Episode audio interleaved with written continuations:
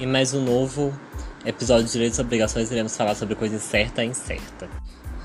Primeiro, vamos falar que obrigação é um vínculo jurídico em que o sujeito pode dar ou não fazer o seu ato jurídico. No caso, a obrigação de dar coisa certa estabelece um vínculo entre as partes em que o devedor deve entregar a coisa para o credor ou restituí-lo do objeto determinado, sendo que dependendo do que ocorreu, o devedor deverá restituir também perdas e danos. Já na obrigação de coisa incerta, tem por objetivo da, obri da obrigação indeterminada sendo indicada pelo gênero e quantidade. Mais detalhadamente, podemos falar que coisa certa é a coisa individualizada que se distingue das demais. Ou seja, a obrigação da coisa certa é uma coisa individualizada que se distingue das demais por características próprias, móvel ou imóvel. Ou seja, pode-se dizer que é uma coisa individualizada, determinada e específica e abrange os acessórios, acréscimos melhoramentos ocorridos da tradição e após a celebração do pacto.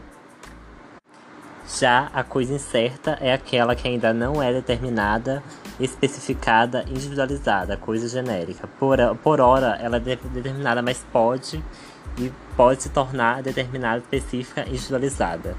Ou seja, não há como comprar ou cumprir a obrigação de dar algo sem ter algo determinado. Dessa forma, a coisa incerta é algo passivo de, passivo de determinação.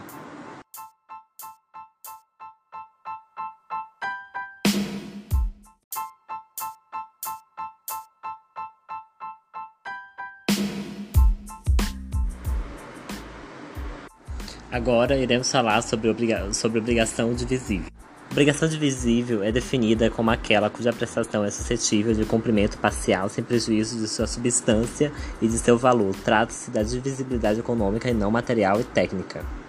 Porém, é necessário ressaltar que a classificação de divisibilidade da obrigação só faz sentido quando há uma pluralidade objetiva, subjetiva, ou seja, de sujeitos, por exemplo, de vários credores e um devedor, um credor e vários devedores, ou vários devedores e vários credores pois o contrário, a, a seguinte obrigação não servir, classificação não serviria. Exemplos clássicos de obrigação divisível são as prestações de transferir direitos de propriedade e posse, prestação de dar uma soma de coisas fungíveis, dinheiro especialmente.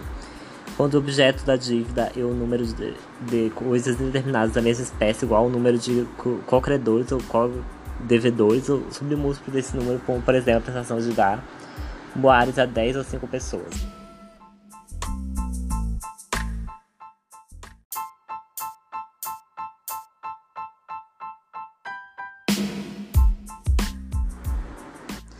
Agora iremos falar de outros tipos de obrigação, a chamada obrigação alternativa. A obrigação alternativa é uma obrigação jurídica complexa com pluralidade de objetos na qual o devedor cumpre a obrigação quando presta apenas um deles. Nas obrigações alternativas, a escolha cabe ao devedor se a outra coisa não se estipula. Porém, pode ser convencionado expressamente no contrato que a concentração seja feita pelo credor por uma pluralidade de optantes ou por um terceiro escolhido pelas partes. No caso da pluralidade de optantes, a consideração deve ser ocorrer de forma unânime. Se não houver unanimidade, a questão deve ser solucionada pelo Poder Judiciário e o juiz solicitará que os optantes convergem na decisão e, em último caso, decidirá qual prestação deverá ser cumprida. Geralmente, a obrigação alternativa surge de um contrato, mas em outros casos, as obrigações alternativas surgem diretamente da como, por exemplo, a, alimenta, a obrigação de alimentos, ou pensão alimentícia, como se diz. Agora, também há um outro tipo de obrigação, as chamadas obrigações cumulativas, na qual há uma multiplicidade de prestações e o devedor se obriga a cumprir todas. Ocorre uma prestação que, requer, que requeria uma série de atividades para poder concretizar a obrigação principal.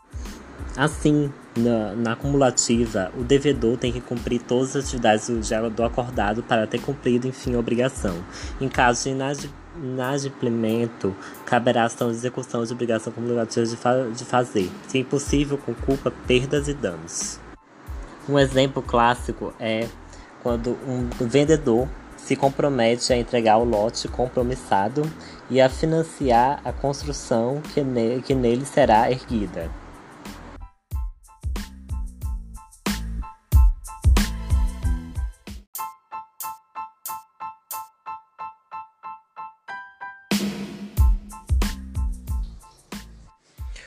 Novo conceito relacionado às obrigações solidárias é relacionado à solidariedade ativa.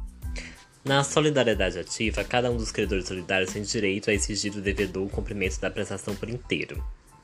Enquanto alguns dos credores solidários não demandarem o devedor comum, a qualquer daqueles poderá este pagar. O pagamento feito a um dos credores solidários extingue a dívida até o montante do que foi pago. Se, se um dos credores solidários falecer, de, deixando herdeiros, cada um deles só terá direito a exigir a receber, receber a cota do crédito que corresponder ao seu quinhão hereditário, salvo se a obrigação for indivisível.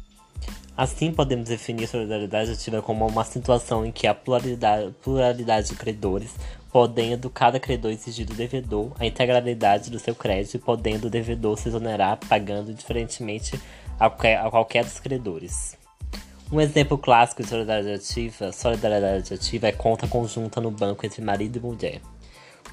No caso em que qualquer um deles pode tirar o que quiser do banco, sacar empréstimos e, e assim exigindo uma confiança muito grande entre os credores.